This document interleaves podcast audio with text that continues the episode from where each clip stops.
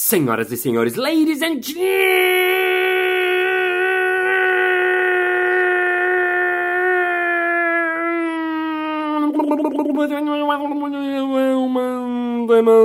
mesdames et messieurs, jabutis e jabutias. Está começando mais um Balascast Música.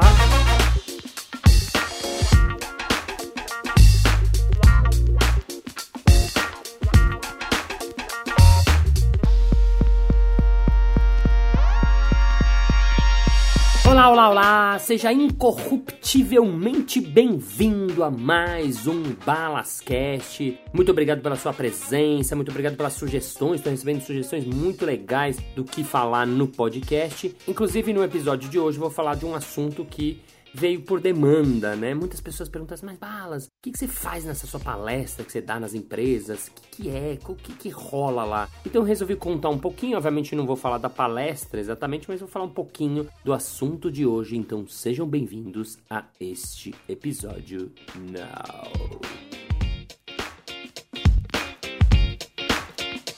Criatividade e improviso você que acompanha o Balascast sabe que eu já fiz dois episódios inteiros sobre o improviso e hoje eu vou misturar um pouquinho, falar de criatividade junto e devanear, pensar um pouquinho, colocar algumas ideias, deixar alguns pensamentos e coisas para você que está aí do outro lado. Eu comecei a falar desse assunto especificamente porque há muito tempo já que eu faço tanto mestre cerimônias quanto shows de improviso nas empresas. E sempre que acabava os shows, as pessoas vinham falar comigo: "Nossa, Márcio, que incrível!" Mas realmente é tudo improviso mesmo? Tanto que nosso programa na Band chamava é tudo improviso. As pessoas desconfiavam se a gente fazia aquilo tudo na hora mesmo, de verdade, ou se não tinha uma coisinha combinada, ou se não tinha uma coisa ensaiada, ou se não tinha uma coisinha que a gente tinha pensado antes. Outra coisa que as pessoas sempre falavam era: Mas Márcio, como é que você consegue ser tão criativo? Como é que você consegue criar as coisas assim na hora? E depois de ouvir tantas vezes essa pergunta, eu criei primeiro um workshop, que era para trabalhar com grupos pequenos, 30, 40, 50 pessoas, e depois me pediram isso para grupos maiores e eu acabei criando uma palestra que chama-se Improviso e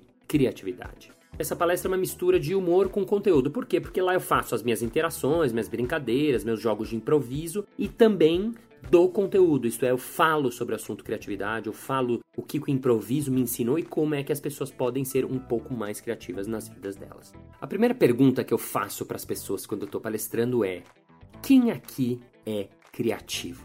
Quem de vocês é criativo?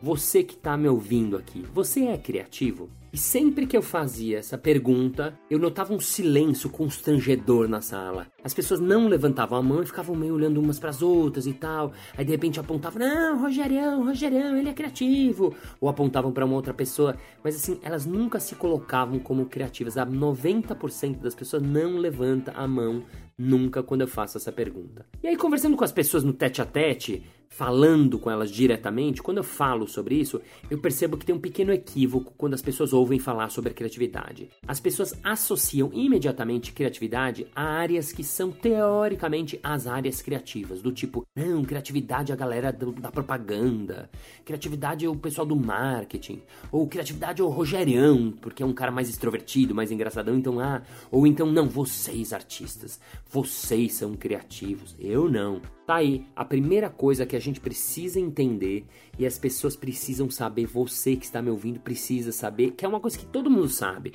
Eu acho que no fundo todo mundo sabe, todo mundo sabe, mas alguém precisa chegar e dizer que é todo mundo é criativo. O ser humano ele nasce criativo. A gente sai de fábrica assim, todo mundo nasce espontâneo e criativo. É só você lembrar de você quando era criança. Quantos jogos você não inventou? Quantas brincadeiras? Quantos mundos imaginários? Quantas coisas você não criou com 3, 4, 5, 6 a sua vida inteira? E isso é muito importante reforçar porque a primeira coisa que a gente precisa saber para ser criativo é acreditar: eu sou criativo. Então repita comigo: eu sou criativo, eu sou criativo, eu sou criativo. Porque a gente precisa acreditar que a gente é criativo. Se a gente não acredita, aí realmente eu te garanto que você não vai ser. Mas assim, existe uma possibilidade possibilidade muito maior se você acreditar. Então, acredita porque estamos falando de um fato, de algo que é real e que no fundo acho que todo mundo sabe, mas a gente esquece, né?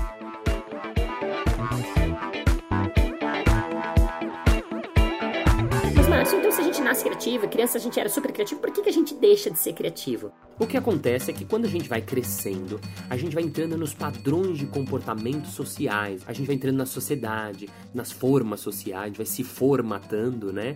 E aí a gente vai deixando esse nosso lado criativo ali afastado, adormecido. A gente vai acreditando que a gente é sério, que a gente é importante, que a gente não pode errar, e a gente vai deixando essa maneira de pensar, esse jeito de olhar a vida, de olhar o mundo um pouco de lado. Eu sempre digo que criatividade é uma ferramenta para a resolução de problemas. Criatividade é ferramenta para a resolução de problemas. E quem tem problemas?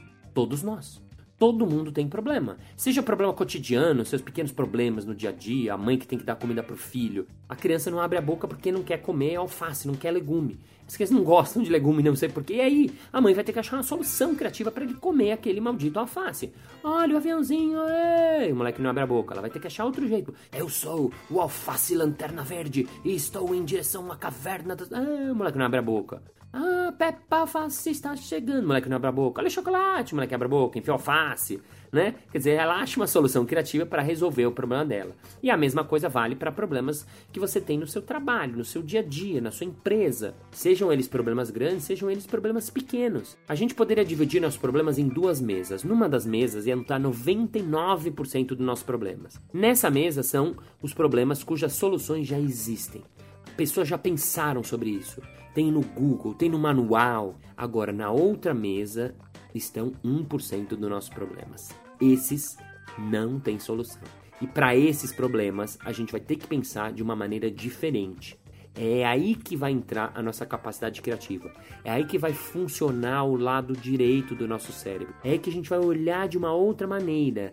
Para essa mesa, a gente precisa pensar diferente. Ou então, algo que está acontecendo muito hoje em dia, muito, muito, muito, que é a gente tem um problema velho e a gente precisa de uma solução nova. Então a gente tem que passar esse problema de mesa. Ou então, a gente tem um problema que já temos uma solução aqui, mas essa solução tá cara. Ou essa solução tá chata. Ou essa solução tá me fazendo perder muito tempo. Aí a gente vai mudar de mesa e para essa outra mesa a gente vai ter que pensar diferentemente. E a boa notícia que eu tenho para dar para vocês é que criatividade é algo que quanto mais a gente faz, quanto mais a gente pratica, quanto mais a gente exercita, mais criativos a gente vai ser. Né? Como musculação, com academia. Quanto mais você vai, mais forte você vai ficar é a mesma coisa com criatividade. Sendo assim, a criatividade serve para um monte de coisa, para a gente ter ideia, para a gente melhorar, para a gente economizar, para a gente inovar, né? A criatividade é o primeiro passo para a inovação. A criatividade é o primeiro momento onde vão acontecer ideias, onde vão surgir coisas e aí mais para frente há alguma dessas ideias que vai ser trabalhada, refinada, empacotada, produtizada, vai virar uma inovação. E nesses 20 anos criando shows ali na frente do público, trabalhando com a criação em estado puro, eu percebi que tem um elemento que é central, que não pode faltar em nenhuma cabeça criativa, em nenhum processo criativo, em nenhum grupo criativo, que é o sim. O sim é o elemento chave que eu trago do improviso e do palhaço, que eu acho que é um mestre Yoda da criatividade. Sem ele não existe criatividade. Para quem não sabe, eu fiz um TED que eu falo sobre o olhar do sim, né? Que é essa filosofia que o palhaço e o improvisador têm em comum. Então, quem quiser dar uma olhadinha na internet, chama-se O Olhar do Sim: Lições de um Palhaço e do Improvisador. Lá eu falo sobre a essência do que é o olhar do sim.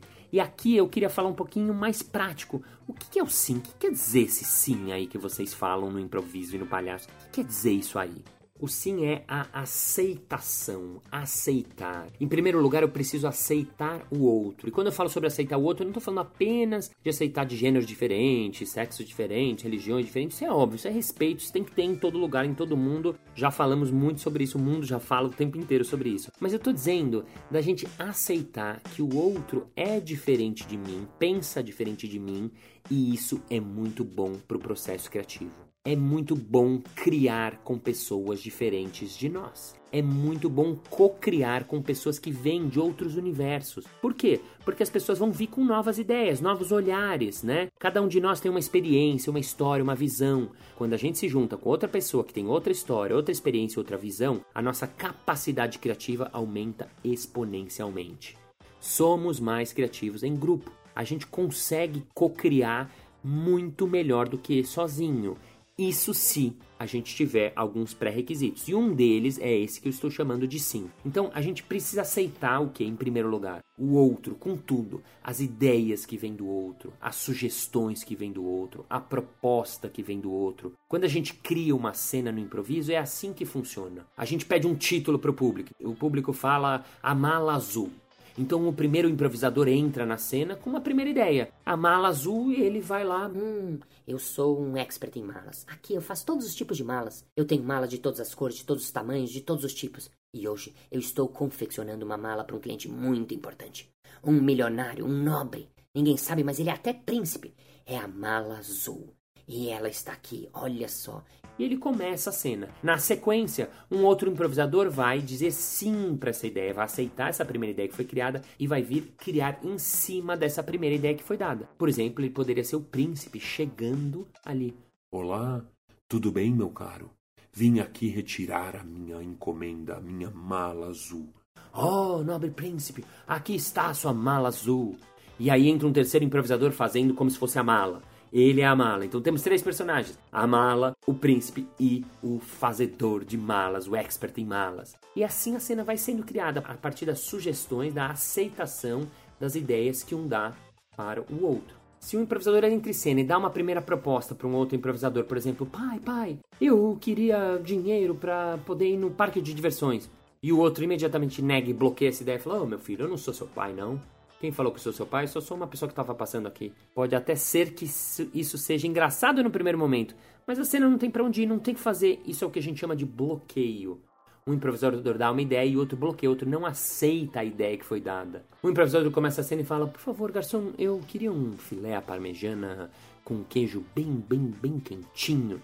Ah, não, não, eu não sou garçom. Ah, não, não temos filé. Ah, não, não. Não, aceita essa ideia e cria em cima dela. É isso que a gente chama de aceitação. Isso pode e deve ser trazido para os processos criativos que acontecem em qualquer lugar.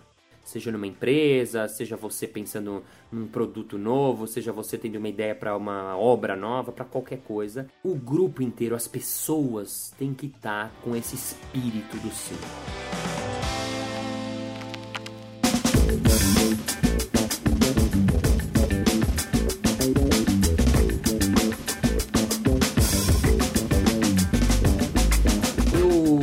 Uma vez um convite que eu achei muito interessante porque foi a única vez que eu consegui nesses 20 anos medir um pouco da efetividade disso que eu tô falando, né? Uma empresa de sorvetes, que eu não vou citar o nome aqui, me chamou para fazer um trabalho com eles. Então, a Kibon, ela tinha feito um trabalho de brainstorm com as pessoas da área de marketing. Isso faz muitos anos.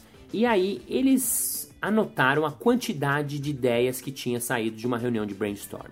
E aí 112 ideias saíram dessa reunião de duas horas. Na semana seguinte, eles tinham um segundo grupo para fazer uma reunião de brainstorm e eles me chamaram para fazer um aquecimento antes do trabalho. A menina do RH falou: Balas, eu tenho 40 minutos só, você consegue fazer alguma coisa com eles? Eu falei: Ó, posso tentar. Então eu fiz uma dinâmica de improviso e criatividade, que é que eu faço reduzida, obviamente, porque normalmente eu faço 3 horas aqui, eu fiz em 40 minutos, onde eu fiquei trabalhando com eles só o sim, sim, aceitar, aceitar, deixar sair, deixar rolar, deixar a coisa acontecer, sim, sim, sim, sim, sim. Quando eles foram para reunião, no final dessa reunião, o número de ideias que tinha saído era mais de duas vezes maior do que o primeiro grupo. Eles tiraram tipo 260 ideias. Era duas vezes e meia quase o número de ideias que o primeiro grupo tinha feito. Isso para mim é óbvio porque eu trabalho com isso, eu sei que isso acontece, mas foi muito legal de verificar quantitativamente, olhar mesmo, é como se fosse cientificamente provado, assim, né? Uma pequena prova, obviamente, mas de que se a gente tá aberto, se tem um time que tá aberto ao outro, se tem um ambiente criativo, um espaço criativo, a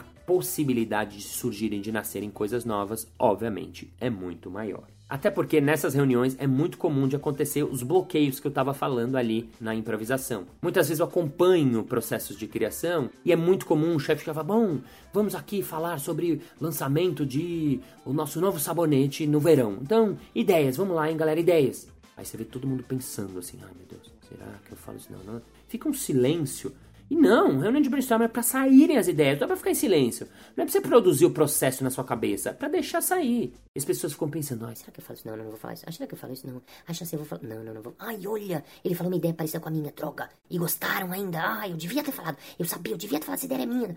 Já se pegaram nessa situação, pensando, criando na sua cabeça? Não, a criação tem que sair, a gente tem que deixar isso acontecer, tem que deixar isso sair fora. Até porque, não necessariamente a sua ideia tem que ser incrível. Até porque as ideias não precisam ser incríveis. As ideias precisam apenas ser dadas, precisam ser soltas, precisam ir para o mundo. Porque a partir de uma ideia que alguém dá, vai surgir de repente uma outra ideia. E a partir dessa ideia que ele deu, vai surgir uma nova ideia. E daí do outro vai surgir uma outra ideia. Aí vai abrir uma nova porta para um universo que ninguém tinha pensado sobre sobre aquilo. E de repente, opa, olha isso que interessante. A gente nunca tinha pensado nisso.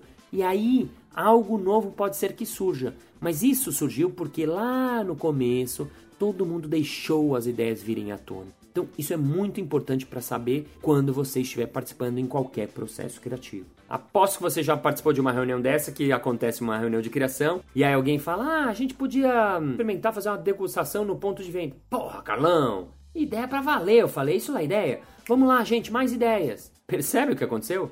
Eu chamo isso de assassino de ideias. O cara matou não só o Carlão, como todo o time, toda a equipe.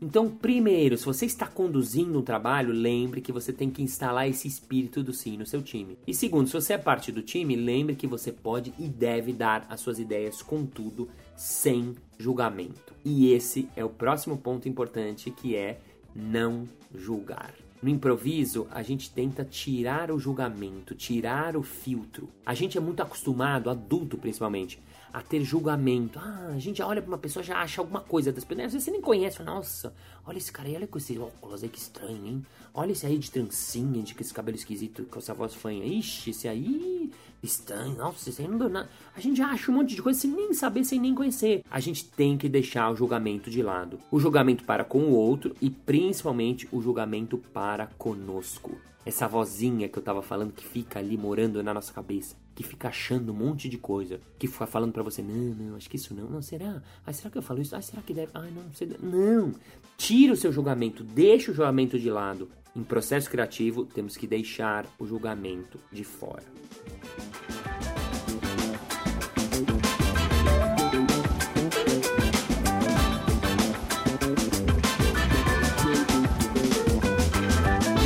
Exercícios básicos que a gente faz numa aula de improviso, num workshop de improviso, num curso de improviso. Uma das regras de ouro do improviso é que não tem erro.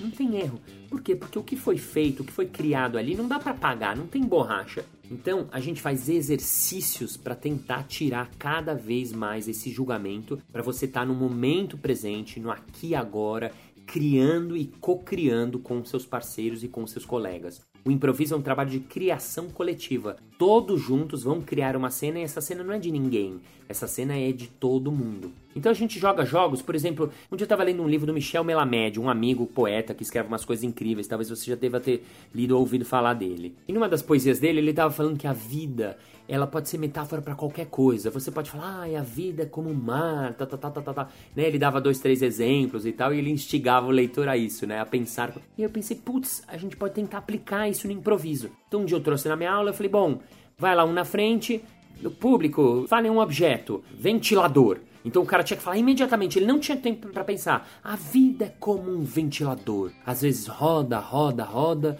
mas uma hora o vento para.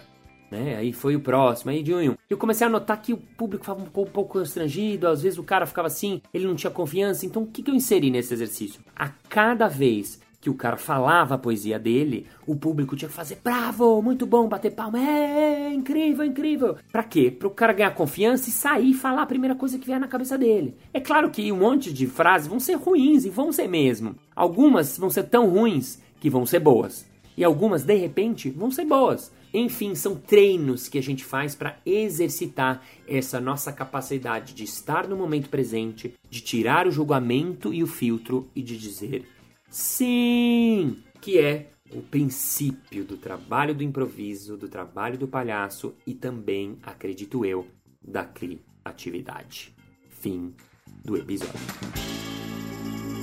Muito bem, muito bem, muito bem. Chegamos ao final de mais um episódio. Ah, mas na segunda-feira que vem tem mais. Ei! E se você quiser saber mais sobre o assunto, tem um grupo no Facebook que chama Balascast, onde eu coloco outros conteúdos, eu coloco complementos do que foi falado aqui, as pessoas comentam. É muito legal, muito divertido e muito supimpa. Então entra lá no Balascast. E para terminar, queria dizer uma frase do Guilherme Tomé, improvisador que começou a noite de improviso com a gente. E quando a gente tá fazendo release, ele soltou uma frase que eu achei muito boa, que eu sempre falo nos cursos, que ele diz o seguinte: No improviso, a gente não sabe o que vai fazer, mas a gente sabe o que tá fazendo. Sendo assim, thank you very much and I appreciate for your help and I can Robinson this creativity is very important and should be in the alphabetization on the school because Herbert and Herbert the collaboration the Bahata with your prediction and thank you very much. See you next Monday. Bye bye. Se o professor começa. Pavo!